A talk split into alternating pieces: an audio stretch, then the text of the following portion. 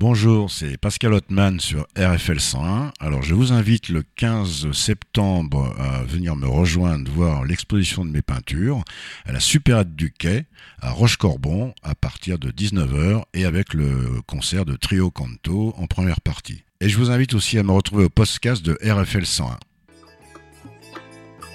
Vuela,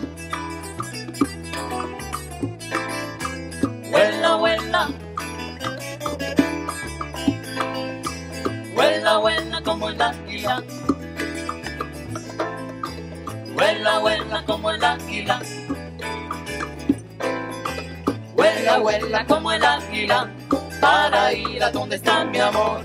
Vuela, vuela como el águila. Para ir a donde está mi amor. Vuela, vuela como el águila. Para ir a donde Bonjour, c'est l'écoute d'RFL 101, je suis en compagnie de Pascal Hotman. Bonjour Pascal. Bonjour Abdel. Il y aura une exposition qui va se dérouler le jeudi 15 septembre. C'est un vernissage de 19h à 21h à Rochecorbon. Exact, à Rochecorbon, à la sub de quai, euh, qui est euh, la supérette de Rochecorbon, la seule et unique. Et avec le trio Canto aussi, qui est un groupe de trois musiciens qui font de la salsa, du cubain, brésilien, etc. On mélange les deux, vernissage, peinture et musique. Quelle est la thématique de cette exposition? Bah, La thématique, d'abord, c'est euh, le propriétaire de la supérette qui m'a proposé ça, Jean-Pierre, hein, pour le citer. Il m'a dit, écoute, moi j'ai une supérette, j'ai envie que ça bouge, j'ai envie de faire bouger le, village, pardon, pas le visage, non. Et il me dit, toi t'es peintre, est-ce que tu pourrais mettre des peintures chez moi? Au début, j'étais à moitié emballé parce que l'accrochage n'est pas évident, tu vois, c'est entre les frigos, entre les gondoles, etc. C'est quand même un endroit où on vend de la, nourriture des bouteilles. Donc j'ai j'ai commencé à accrocher, ça a pris une semaine et j'en ai mis une trentaine. Alors la thématique, la thématique, il y a des portraits, il y a des paysages, euh, il y a quelques abstraits. euh, C'est un peu la thématique qui revient souvent chez moi, c'est-à-dire il y a trois pôles qui sont les visages humains, les paysages et les animaux. Ah, je, suis un, je suis un tactile, moi. Oui, ça c'est. L'affiche représente une petite toile à, à- à l'huile et à la bombe que j'ai appelée Atomique Loire. Mhm. Mais bon, non, pour l'instant, il n'y a pas de titre. On verra peut-être une prochaine fois, quoi. L'art en général, il est, on a constaté que ces derniers temps qu'il est essentiel.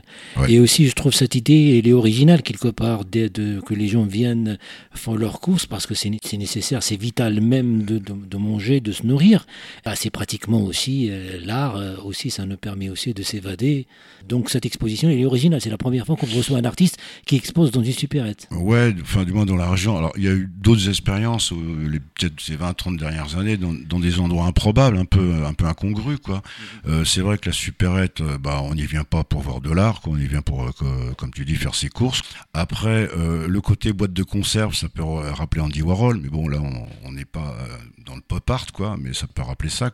C'est le proprio qui a eu l'idée, Jean-Pierre. hein. Il m'a dit, comme je le disais tout à l'heure, moi, j'ai relevé le défi. Je dis, OK, on y va. On met des peintures, et après, il y, en aura d'autres. hein. Moi, je suis le premier, mais il y en aura d'autres, j'espère. Il y aura des sculpteurs, il, peut y avoir plein de choses là-dedans. Hormis le fait que c'est effectivement un endroit. Je pense que les gens qui viennent là-dedans, ils font leurs courses, ils repartent. Bon, bonjour, au revoir, merci. euh, Ils créent un lien d'amitié ou pas. Et puis maintenant qu'il y a une expo qui va durer un mois, à peu près jusqu'au 10 octobre, il y a autre chose, il se passe quelque chose d'inattendu. Cette accessibilité aussi par rapport euh, à l'artiste en tout cas, cette simplicité aussi, ça, euh, ça permet aussi d'exposer dans des lieux im- improbables. Ouais, Donc, simplicité euh, pour tout le monde parce que qui vient faire ses courses, il y a tout le monde quoi. Ça peut être euh, des classes sociales euh, diverses et variées quoi. Euh, ça peut être des chômeurs, des gens qui ont de l'argent, du dépannage, etc., etc. quoi. Ça, ça, ça permet, ça, ça donne une ouverture. C'est pas un lieu officiel, pas une galerie officielle, etc. C'est pas un musée, non. C'est une épicerie quoi. C'est un épicier tout simplement. mais comment on peut qualifier ton travail? Alors, mon travail, ah, parce que moi je suis assez éclectique. Je suis expressionniste. Expressionniste, surréaliste, abstrait. je, je fais en fonction de, de ce que je ressens, moi, mes émotions, euh, de l'actualité, de ce qui se passe dans le monde au jour le jour, euh, à toutes les heures, tout, tout, ce qui se passer dans le monde, aussi bien des bonnes choses que des mauvaises choses. Je travaille sur l'émotion, j'exprime des choses que je ressens. C'est pour ça que je fais pas des séries à part des gravures, là, je, depuis quelques années, même dix ans, j'ai commencé à faire des gravures à l'ardoise, quoi. Ça qui peuvent être considérées comme des séries, quoi. Mais je, je, je, je, je peins pas, j'ai pas de concept particulier euh, sur ma peinture ou sur la peinture, quoi.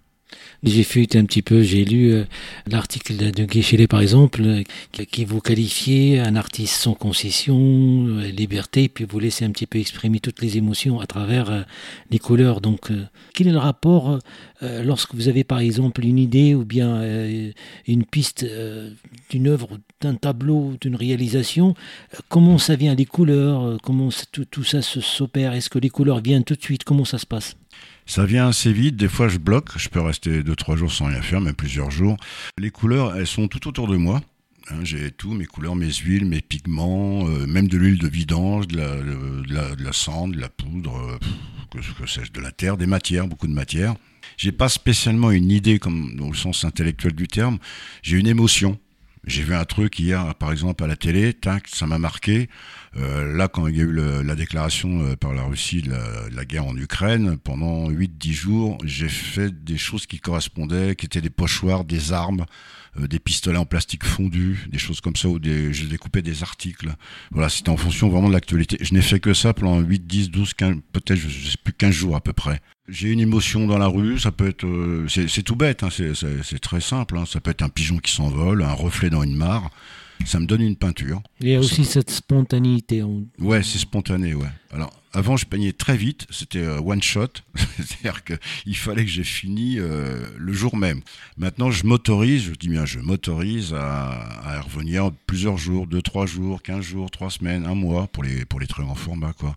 Je fais pas de plan ou de croquis à l'avance. J'ai une anecdote sur Picasso parce qu'on croit toujours que quand il a fait Les Demoiselles d'Avignon, il a bossé pendant un mois, il a fait plus de 95 croquis pour arriver à un seul tableau qui sont Les Demoiselles d'Avignon. Je, je, je travaille pas comme ça, moi, je fais très peu de croquis je prends direct la peinture ou les pigments et j'y vais direct sur la toile, le papier, le verre, parce que j'utilise plusieurs médiums, ça peut être du carton, des vieilles toiles, un bout de bois ramassé dans la rue sur un chantier, etc. Quoi. Je, comment on dit? Oui, je fais feu de tout bois. C'est ça? Oui. Il y a un petit peu de figuration quand même, parce que ah oui, oui, oui, oui, ah, beaucoup même. Comment dire J'ai appris la notion des couleurs, les mélanges binaires, primaires, ternaires, etc. au Beaux-Arts de Perpignan. C'est mmh. vieux ça, c'est en 79. Après, oui, j'essaye toujours de faire des contrastes. Mais je sais qu'un bleu et un jaune, ça va donner un vert, hein, etc. Un rouge, un bleu, ça va donner un violet. J'essaie de. C'est aussi, c'est aussi mes goûts, mes sensibilités, quoi. Il peut y avoir une couleur chair à, couler, à côté d'une couleur euh, brute, plus noire. On va rentrer en psychanalyse, mais mm. ouais, bah ça c'est oui, ça c'est le dernier des bisons. Ouais, c'est un bison avec une comète qui passe. Donc c'est pour ça, c'est assez tranché. Il y a, il y a une multitude de couleurs, mais finalement, lorsqu'on est en face, il y a une harmonie, il y a, il y a, quelque chose qui sort. Tant mieux. Tant mieux. Je parlais de psychanalyse, je ne veux pas rentrer dans, dans, dans ce débat-là, mais je m'y suis intéressé à travers Freud, Jung et, et, Lacan, bien sûr, sur, sur le mot, la, syntaxe et la linguistique. Quoi. Je, travaille avec, beaucoup avec l'inconscient. Mmh. Et il y en a un qui me plaît au XXe siècle, qui est mort bêtement dans un accident de voiture, s'il était complètement bourré, ce pauvre homme, c'était Jackson Pollock, qui disait que je ne cherche pas spécialement des formes, c'est comme ça qu'il a inventé le, le, dripping. Balancer de la couleur, enfin comme ça, pour ceux qui connaissent le dripping, les auditeurs qui nous écoutent, avec ses pots, il drippait, il jetait quoi, euh, il harmonisait tout ça, et c'était, c'était, ça donnait des, choses magnifiques. Émotion, inconscient, euh, voilà. Après, forme, oui, j'ai du figuratif parce que j'aime le visage humain, euh, j'aime les paysages, notamment les paysages de Loire, là j'en fais de plus en plus. Euh, les animaux aussi, les ciels, les reflets, tout ce qui a trait à la lumière, clair-obscur, lumière, euh, etc. Mais figuratif, oui, il y a de la figure. Parce que la plupart des gens, quand ils n'arrivent pas à reconnaître une peinture figurative, ils disent que c'est de l'abstrait. L'abstrait, c'est quand il n'y a plus aucune figure. Picasso n'a jamais été un peintre abstrait. Il n'y a que de la figure pour définir un peu ce que c'est que l'abstraction et la figuration. Quoi. Donc c'est pour ça, lorsque je vous demandais de, de, de, définir un petit peu votre travail, vous m'avez cité abstrait, Expressionnisme euh, et surréalisme. Donc cette spontanéité nous permet aussi de nous révéler et puis de, de, mmh. de créer même la surprise pour l'artiste voilà. lui-même. Mmh, mmh, la surprise et l'accident. Je me sers de l'accident. Parce que euh, je peux faire, un, par exemple, je suis en train de faire une, ligne bleue, cernée de jaune et de bleu, et tac, d'un seul coup, hop, merde, ça a coulé, hop, ah, bah tiens. Plutôt que de dire, ah, faut que j'efface, je vais tout recommencer, j'ai raté, je déchire, je mets à la poubelle. Non, non, je me sers de l'accident. Faut se servir de l'accident. C'est Bacon, Francis Bacon qui dit ça. Picasso aussi, enfin tous ces grands maîtres là quoi, du XXe siècle. Il faut se servir de l'accident et il faut être surpris. S'il n'y a pas de surprise, bah je sais pas, c'est comme dans l'amour, comme dans tout quoi. Il faut être surpris quoi. Donc- Si on n'est pas surpris, euh, bah on se, on va autre part. Donc un atelier d'un artiste, c'est comme un labo en fait. Euh, Ouais, c'est ça. C'est aussi, on a découvert Ouais. des, des- des- choses merveilleuses pour l'humanité, grâce à aussi à des, à découvertes et à des accidents, Mm. et- effectivement. Oui, on découvre des choses. C'est un, oui, c'est un laboratoire où, bah oui, on essaye. La cuisine aussi, c'est un laboratoire. Moi, j'habite une, une région depuis quelque temps là, euh, viticole, hein, vigneronne, c'est Roche-Corbon. Je compare ça aussi à la, la viticulture, quoi. Le, le, le, le- le vigneron qui met, qui fait monter ses jus, ses sucres, ses alcools, tout ça, il sait pas toujours ce que ça va donner. Pareil, avant la vendange, il sait pas non plus ce que ça va donner selon la météo. C'est des laboratoires de, de chimie de, de, de couleurs, de, de goût, d'émotions, comme en cuisine. On trouve des choses, on trouve pas des choses. L'écurie, voilà, l'écurie, ils ont trouvé le radium, etc. Entre parenthèses, un accident. Mm. Pas le hasard, un accident. Nous sommes euh, dans l'émission Chromatique. Euh, Notre invité Pascal Ottman, euh, qui euh, va exposer à Roche-Corbon le jeudi 15 septembre de 19h à 21h. Ça sera le vernissage. Et Oui. puis on peut, euh, l'ouverture, c'est-à-dire de la supérette pour, et pour visiter l'expo. Ah oui, elle est, ouverte tous les jours, le- du lundi au dimanche, euh, jusqu'à 13h le dimanche. Donc l'exposition va durer jusqu'au 10 octobre. 10 octobre. Peut-être plus c'est affinité, mais bon. Donc euh, la question, je vous pose la question, on Oui. n'a pas posé, donc on a donc euh, une petite présentation de Pascal Ottman. Une petite comment vous êtes venu à la peinture, comment les débuts?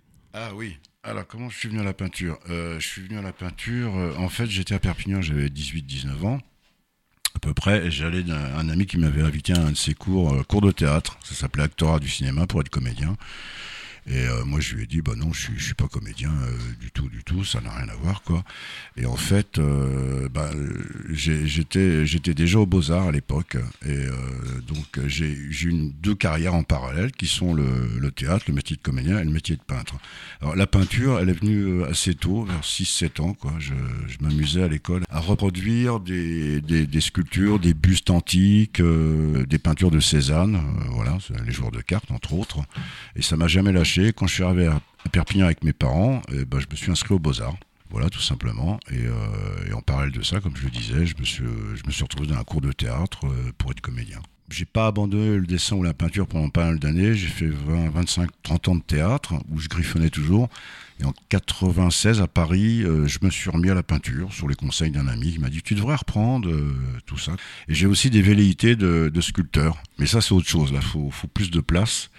J'ai un atelier qui a un, garage qui a un peu bas de plafond et donc la sculpture fait un peu plus de place. quoi. Mais j'ai toujours, oui, j'ai toujours eu cette sensibilité de, de couleurs, de, de donner des formes euh, avec toutes sortes de matériaux, quels qu'ils soient. quoi. Les médiums, ce qu'on appelle les médiums. Et les peintres qui vous ont influencé, par exemple? Ah, bah oui, bah, tous les anciens, enfin tous les anciens, Velasquez, euh, Greco, euh, il y en a un paquet, mais pour ceux- citer ceux, ceux du XXe siècle, surtout, bah, évidemment, l'inévitable, l'incontournable, comme disait mon, mon vieux pote Constantin Cazan, là, peintre, lui aussi, Picasso, évidemment, Bacon, Pollock, Matisse, Basquiat, Jean-Michel Basquiat, quoi, euh, black américain, mort euh, dans le club des 27 Il y a- ans. il y a quoi. un artiste que vous nous Ah recommandez oui, ah, éventuellement. Oui, oui, oui. euh, oui. Ah bah, il y en a deux. Il y en a deux que j'aime beaucoup. Il y en a trois. Il y en a un, c'est un vieil ami de 40 ans euh, qui est en bois, c'est Jean-Marc Doron, qui a, un- qui, a, qui a une troupe qui s'appelle Le Théâtre dans la Nuit.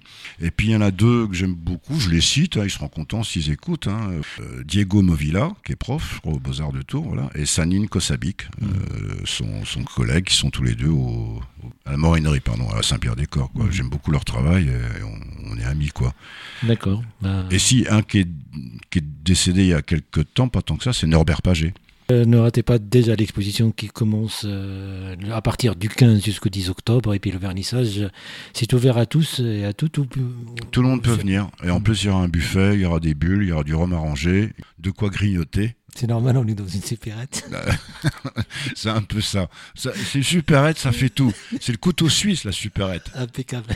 Multiservice. Et, Un, un dernier mot, bah, comme tu disais, l'art, est essentiel. Il faudra qu'il soit vraiment, vraiment de plus en plus essentiel à, à travers le, ce, ce- cette planète Mhm. et tous les pays du monde. Un, un petit morceau de musique? Oui, qu'est-ce qu'on peut, pour clôturer notre interview, qu'est-ce qu'on peut mettre? Par exemple, lorsque, Il y en a tellement. que imagine dans l'atelier, euh, hop, euh, Ah, j'écoute de la musique, ouais. Je vais le faire en français. Pluie violette, pluie violette, Purple Rain. ben merci Pascal euh, d'accepter notre invitation et à très bientôt sur les ondes d'RFL 100. Merci, au revoir. Au revoir, avec plaisir.